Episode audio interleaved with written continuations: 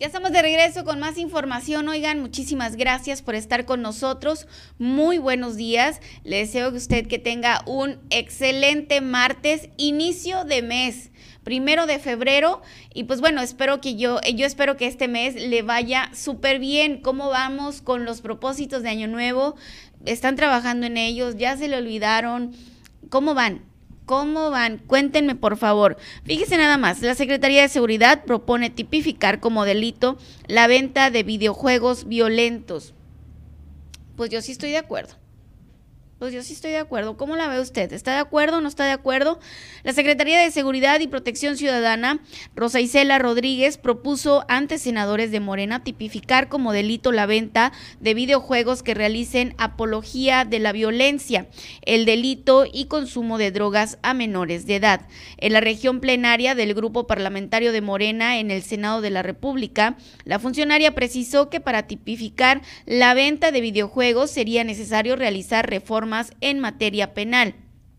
Lo anterior en palabras de la, de la secretaria con el objetivo de proteger la seguridad y desarrollo de niñas y niños y adolescentes ante las innovaciones en la tecnología. Desde la antigua sede del Senado, Rosa Isela Rodríguez añadió que también hay un vacío legal en la protección de los menores de edad que son víctimas de reclutamiento forzado a través de plataformas digitales.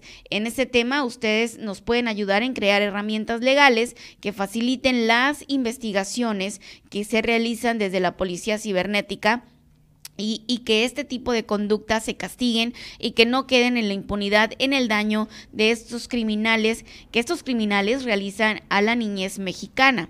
Rosa Isela Rodríguez afirmó que el retorno a la paz requiere que los menores de edad hagan uso de la tecnología en ambientes seguros. En ocasiones previas, el presidente Andrés Manuel López Obrador también ha condenado a los videojuegos que llega, llegando a pedirle a los padres de familia limitarlos, limitar los videojuegos violentos a sus hijos. En octubre del 2021, López Obrador Aclaró que no buscaba prohibir los videojuegos, sin embargo dijo que las personas deben autolimitarse y actuar de forma responsable, ya que sin duda afecta y daña a los niños. También recordó que antes los niños se levantaban temprano los domingos para ver eh, la televisión a Chabelo, dice que veían a Chabelo antes los niños. Oigan, y sí es cierto, ¿eh? Tempranito. Y ahora con los videojuegos violentos, pues ni hablar.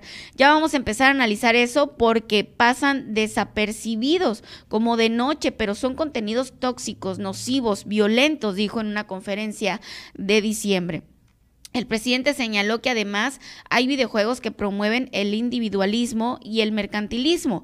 De acuerdo con el gobierno, los grupos criminales y cárteles han tenido una presencia relevante en el mundo gamer y redes sociales como TikTok e Instagram, socializando la delincuencia y haciendo apología del delito y la violencia. Por ello, Rosa Isela Rodríguez había proporcionado un decálogo de, para un juego seguro en el cual señaló varias recomendaciones para que la experiencia de jugar en línea fuera segura. Oigan, oigan, fíjense que, bueno, la verdad es que sí es cierto. La verdad es que sí es cierto y a veces los padres de familia no ponemos su límite, los padres de familia promovemos estas situaciones de violencia, oigan, porque como quiera que sea, aprenden violencia los chamacos con, con, con estos videojuegos que, que de las matanzas y que de los balazos y todo eso. La verdad es que sí, sí estamos promoviendo la violencia, debemos aceptarlo y debemos de poner límites y, y, yo estaría de acuerdo en que los multen a los que anden vendiendo ese tipo de juegos y que no son para niños además. Y antes, pero antes, oigan, había más contenido también para niños.